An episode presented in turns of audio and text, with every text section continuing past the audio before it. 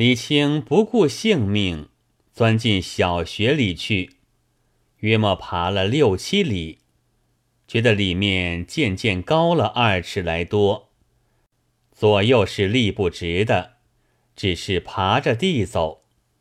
那老人家也不知天晓日暗，倦时就睡上一觉，饥时就把青泥吃上几口，又爬了二十余里，只见前面透出星野寺一点亮光，想到且喜已有出路了，再把青泥吃些，打起精神，一钻钻向前，出了穴口。但见青的山，绿的树，又是一个境界。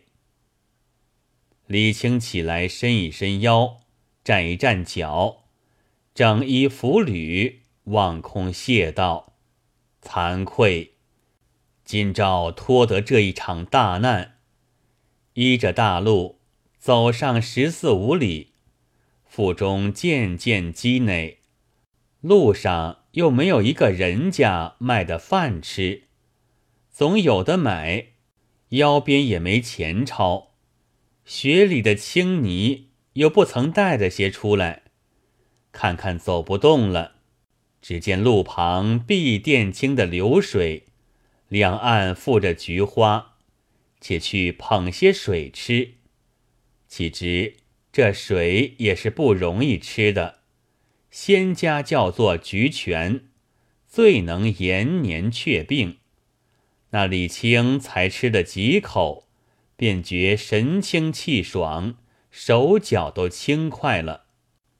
又走上十多里，忽望见树顶露出琉璃瓦盖造的屋脊，金碧闪烁，不知什么所在，飞撵的赶到那里去看。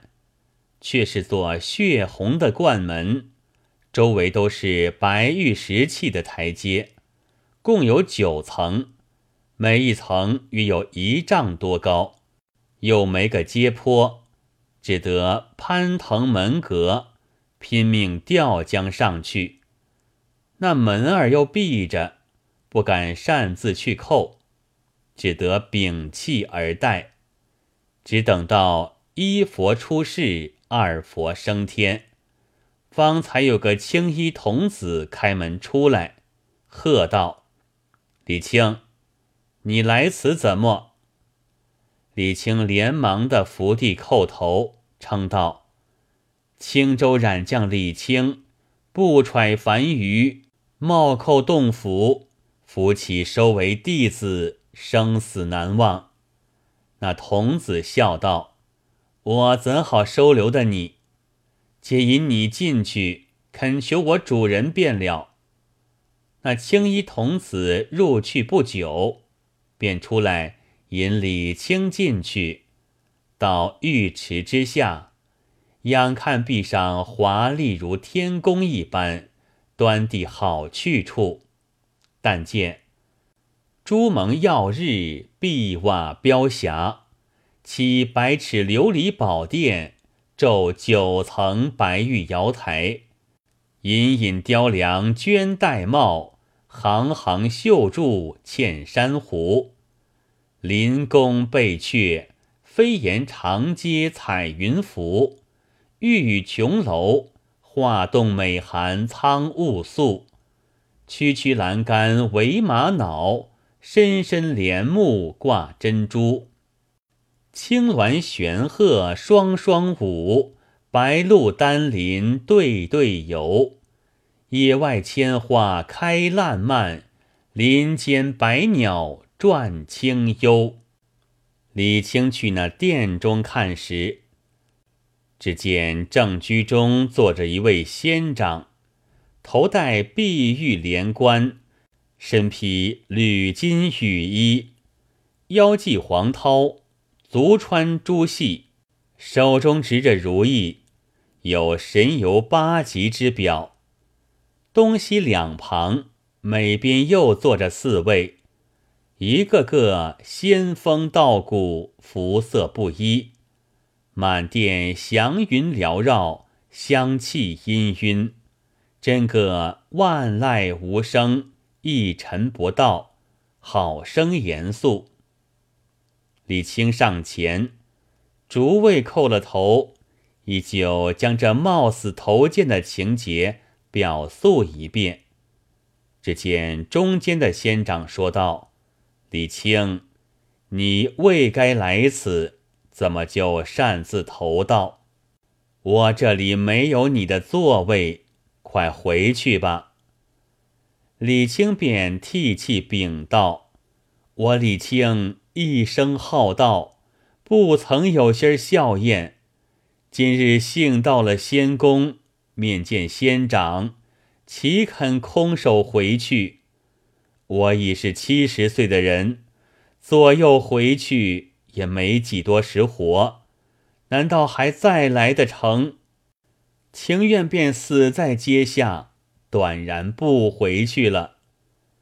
那仙长只是摇头不允，却得旁边的替他禀道：“虽得李清未该到此。”但他一片虔诚，亦自可怜。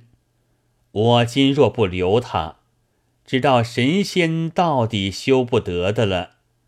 况我法门中本以渡人为第一功德，姑且收留门下。若是不堪受教，再遣他回去，亦未迟也。那仙长才点着头道。也罢，也罢，孤容他在西边耳房暂住。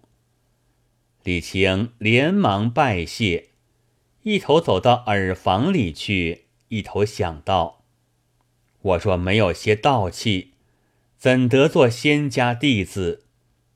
只是当初曾与孙子们约道，欲得仙时，少不得几驾回去报知你等。今我再三哀禀，又得旁边这几位仙长相助，才许收留。怎么又请回去？万一触误了他，嗔责我尘缘未尽，如何是好？且自安心静坐，再过几时另作驱处。那李清走到西边耳房下，尚未坐定。只见一个老者从门外进来，禀道：“蓬莱山鹿鸣观丁尊师出道，西王母特起瑶池大宴，请群真同赴，并不见有人陈设，早已九乘贺驾鸾车，齐齐整整摆列殿下。其实中间的仙长在前。”两旁的八位在后，次第步出殿来。那李清也免不得随着那伙青衣童子在丹池里后送。只见仙长去着李清，吩咐道：“你在此，若要观山玩水，任意无拘；唯有北窗，最是轻易开不得的。”谨记，谨记。说罢，个个跨上鸾鹤，腾空而起。自然有云霞拥护，箫管喧田，这也不能背述。岂知李清在耳房下凭窗眺望，看见三面景致，幽禽怪鸟，四时有不绝之音，异草奇花。八节有长春之色，真个观之不足，玩之有余。渐渐转过身来，只见北窗斜眼，想到：既是三面都好看的，怎么偏生一个北窗却看不得？必定有甚奇异之处，故不拔与我看。如今仙长已去赴会。不知多少程途，未必就回。且待我悄悄的开来看看，仙长哪里便知道了。走上前，轻轻把手一推，呀的一声，那窗早已开了。举目仔细一看，有嫩般作怪的是，一座青州城正临在北窗之下。见州里人家历历在目，又见所住高大屋宅渐已残毁，近足旁枝渐已零落，不生慨叹道：“怎么我出来得这几日？”家里便是这等一个模样了。俗语道得好：“家无主，屋倒住。”我若早知如此，就不到的这里也罢。何苦使我子孙嫩般不成器，坏了我的门风？不觉归心顿然而起，岂知叹声未毕，众仙长已早回来了。只听得殿上大叫：“李清，李清！”那李清连忙掩上北窗，走到阶下。中间的仙长大怒道：“我吩咐你不许偷开北窗，你怎么违命擅自开了？”又嗟叹懊悔，思量回去。我所以不肯收留者。正为你尘心不断故也。今日如何还容得你在此，便可速回，无得混我洞府。那李清无言可答，只是叩头请罪，哀告道：“我来时不知吃了多少苦楚，真个性命是毫厘丝乎上挣来的，如今回去。”休说竹篮绳索已被家里人绞上，就是这三十多里小小穴道中，我老人家怎么还爬得过？仙长笑道：“这不必忧虑，我另有个路径，叫人指引你出去。”那李清方才放下了这条肚肠，起来拜谢出门。只见东首头一位，向着仙长不知说些甚话，仙长便唤李清：“你且转来。”李清想到，一定的又似前番相劝，收留我了，不生欣然，急急走转去跪下，听候法旨。你到那仙长唤李清回来。说些什么？说道：“我遣便遣你回去，只是你没个生理，何以度日？我书架上有的是书，你可随意取一本去。若是要觅衣饭，只看这书上自然有了。”李清口里答应，心里想到：原来仙长。也只晓得这里的事，不晓得我青州郡里的事。我本有万金家计，就是子孙辈连年送的生日礼物也有好几千，怎么刚出来的这两日，便回去没有饭吃了？只是难得他一片好意，不免走进书架上，取了一本最薄的过去拜谢。那仙长问道：“书有了吗？”李清道：“有了。”仙长道：“既有了书，去吧。”李清正待出门，只见西首头一位向着仙长，也不知说甚话。那仙长把头一点，又叫道：“李清，你且转来。”李清想到，难道这一番不是劝他收留我的？岂知仍旧不是。只见仙长道：“你回去也要走好些路才到的家里，便到了家里，也不能够就有饭吃。你可吃饱了去。早有童子拿出两个大芋头来，递与李清吃。原来是煮熟的鹅卵石，就似芋头一般，软软的、嫩嫩的，又香又甜，比着云门雪底的青泥越加好吃。再走过去拜谢，那仙长道：“李清，你此去也只消七十多年，还该到这里的。”但是青州一郡，多少小儿的性命都还在你身上，你可广行方便，休得堕落。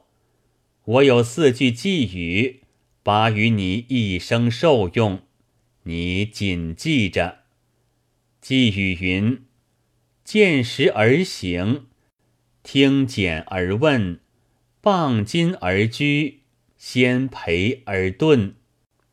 李清再拜受了这寄语，却叫出来时原引进的童子送他回去，竟不知又走出个甚的路径来，总便不消得万丈麻绳，难道也没有一些险处？原来那童子指引的路径，全不是旧时来的去处，却绕着这一所仙院。倒转向背后山坡上去，只见一个所在出的好白石头，有许多人在那里打他。李清问道：“仙家要这石头何用？”童子道：“这个是白玉，因为早晚又有一个尊师该来，故此差人打去，要做第十把交椅。”李清便问道：“这个尊师是什么名姓？”童子道：“连我们也只听的是这等说，怎么知道？便知道也不好说的，恐怕泄露天机，被主人见罪。”一头说，一头走，也行了十四五里，都是龟背大路。两旁参天的古树，见着奇花异卉，看不尽的景致，便再走两里也不觉得。又走过一座高山，这路径渐渐僻小。童子把手指道：“此去不上十里，就是青州北门了。”李清道。我前日来时是出南门的，怎么今日却进北门？我生长在青州已七十岁了，哪晓得这座云门山是环着州城的？可知道开了北窗，便直看见青州城里，但不知哪一边是前路，哪一边是后路，可指示我。等我日后再来叩见仙长，直打这条路上来，却不省费许多麻绳，调去云门穴里去。问未绝口，岂知嗖嗖的一阵风起，拖得跳出一个大虫来，向着李清便扑，惊得李清魂胆俱丧，叫声苦也。往后便倒，吓死在地。可怜身名未得登仙府，肢体先归虎腹中。说话的，我且问你：常闻得古老传说，那青泥白石乃仙家良久，凡人急切难遇。若有缘的尝一尝，便疾病不能侵。妖怪不能进，虎狼不能伤。这李清两件既已都曾宝石，况又在洞府中住过，虽则道心不坚，打发回去，却又允许他七十年后还归洞府，分明是个神仙了。如何却送在大虫口里？看官们莫要性急。待在下慢慢表白出来。那大虫不是平常吃人的虎，乃是个神虎，专与仙家看守山门的。是那童子故意差来把李清惊吓，只叫他迷了来路，原非伤他性命。那李清死去半晌，渐渐的醒转来，口里只叫救命救命。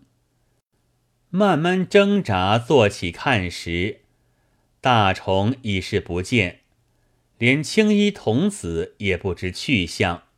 跌足道：“罢了罢了，这童子一定被大虫驮去吃了，可怜可怜。”却又想到，那童子是侍从仙长的，料必也有些仙气，大虫如何敢去伤他？绝无此理。只是因甚不送我到家，半路就撇了去。心下好生疑惑，爬将起来，把衣服整顿好了，忽地回头观看，又吃一惊：怎么那来路一铲都是高山陡壁，全无路径？连称奇怪奇怪，口里便说，心中只怕又跳出一个大虫来，却不丧了这条老命。且自复命跑去，约么走上四五里，却是三岔路口，又没一个行人来往，可以问信。看看日色傍晚，万一走岔路头怎了？